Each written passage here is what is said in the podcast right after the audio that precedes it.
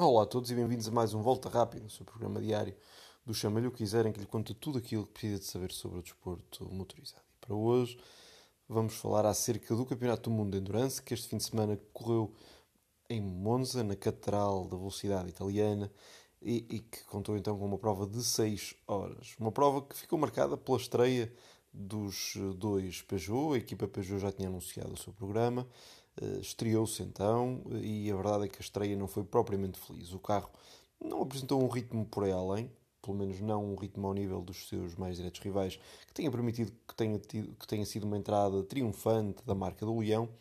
E ainda para mais a fiabilidade deixou muito a desejar, com ambos os carros a acabarem por abandonar, nomeadamente o carro número 93 e o carro número 94, um tripulado pelo Paul Resta, pelo Michael Jensen e pelo João Henrique Verren, e o outro pelo Luís Duval, o Gustavo Menezes e o James Rossiter. Portanto, foi uma estreia para esquecer para, para, para a Peugeot, longe de ser uma entrada de leão, mas veremos o que é que a equipa poderá fazer no futuro, ainda para mais um futuro que terá muita concorrência.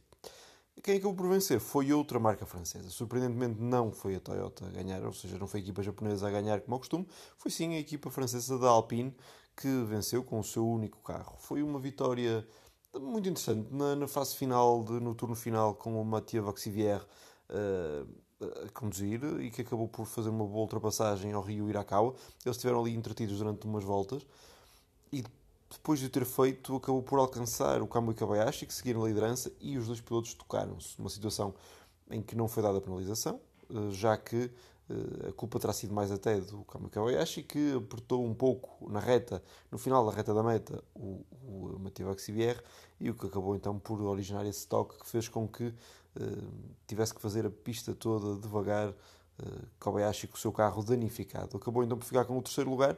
Rio Irakawa continuou sempre na perseguição de Vaxivier, mas acabou por não conseguir ultrapassar e foi assim uma vitória muito festejada por parte da Alpine, de, conforme já referi, o Vaxivier, mas também o uh, André Negrão e ainda o uh, Nicolas Lapierre, que passam os anos e continua a estar sempre numa belíssima forma, um piloto multifacetado e de facto um piloto rapidíssimo.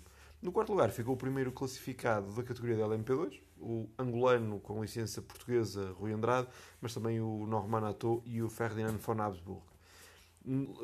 quanto aos portugueses, eh, o António Félix da Costa foi o único que logrou eh, classificar-se nesta fase final. Foi segundo.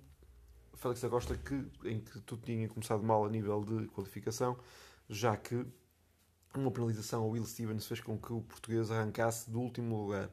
Uma recuperação sempre uh, muito consistente fez com que conseguisse até lutar pela vitória, chegou a estar na liderança, acabou por não vencer, mas de facto foi um segundo lugar muito festejado, o do carro número 38 da Jota, de António Félix da Costa, Will Stevens e de Roberto Gonzalez. No que diz respeito aos outros portugueses, o um, Filipe Albuquerque até tinha feito a pole position, no entanto, acabou por uh, sofrer bastante depois uh, com um problema no acelerador que acabou por destruir completamente a corrida do uh, piloto português, juntamente com o Will Owen e o Phil Hansen. De facto, este ano as coisas não correm bem ao carro da United. O próprio Filipe Albuquerque dizia na transmissão que havia uma bruxa que pairava sobre o seu carro e a verdade é que têm sido de facto muitas as, as más, más corridas originadas por azares, uh, toques, problemas mecânicos, mas a velocidade está lá e isso é a parte essencial. Por certo, o mais, mais breve possível, o Filipe conseguirá uh, os resultados mais condizentes com o seu valor. Quem ficou viral, digamos assim, foi o Henrique Chaves e era mesmo ele que estava ao volante do Aston Martin da TF Sport quando uh, ficou sem travões e acabou por, na variante da La Roggia, bater numa daquelas uh, salsichas, como lhe chamam, que estão no chão e que acabou por catapultar o seu carro. O carro entrou em voo, a porta saltou logo no momento do primeiro impacto e o carro acabou de cabeça para baixo. Uh, o Henrique acabou por sair bem, sem problemas, sair rapidamente pelo seu pé, o que é o melhor que se pode aqui dizer sobre isto e sobre a segurança destes carros. No entanto, a corrida ficava assim destruída do Henrique Chaves, do Ben Keating e do Mark Sorensen. Eh, portanto, os portugueses, à exceção do António, não tiveram propriamente um dia fácil, numa prova que ainda me uh, falta acrescentar, que foi vencida nos GTE Pro pelo, pelo Corvette de uh, Nick Tandy e Thomas Milner. Ele que, eles que andaram sempre isolados, sempre com alguma com alguma folga, digamos assim, enquanto as grandes lutas estavam atrás entre os dois Ferraris da F Corsa e os dois Porsches oficiais. Eh, essas lutas sim, com alguns toques até, eh, estou a recordar entre o, entre o Kevin Nestre e também o, o carro número 51, e isso de facto foi, uh, portanto, o carro número 92 e o carro número 51, isso de facto foi uma das partes mais uh, interessantes desta categoria, sempre aguerrida e sempre com espetáculo. Na categoria GTM, vitória para o carro da DMC Proton, o Porsche número 77 de, eh, de Priol, Tignell e Reed. De, de, facto, foi uma prova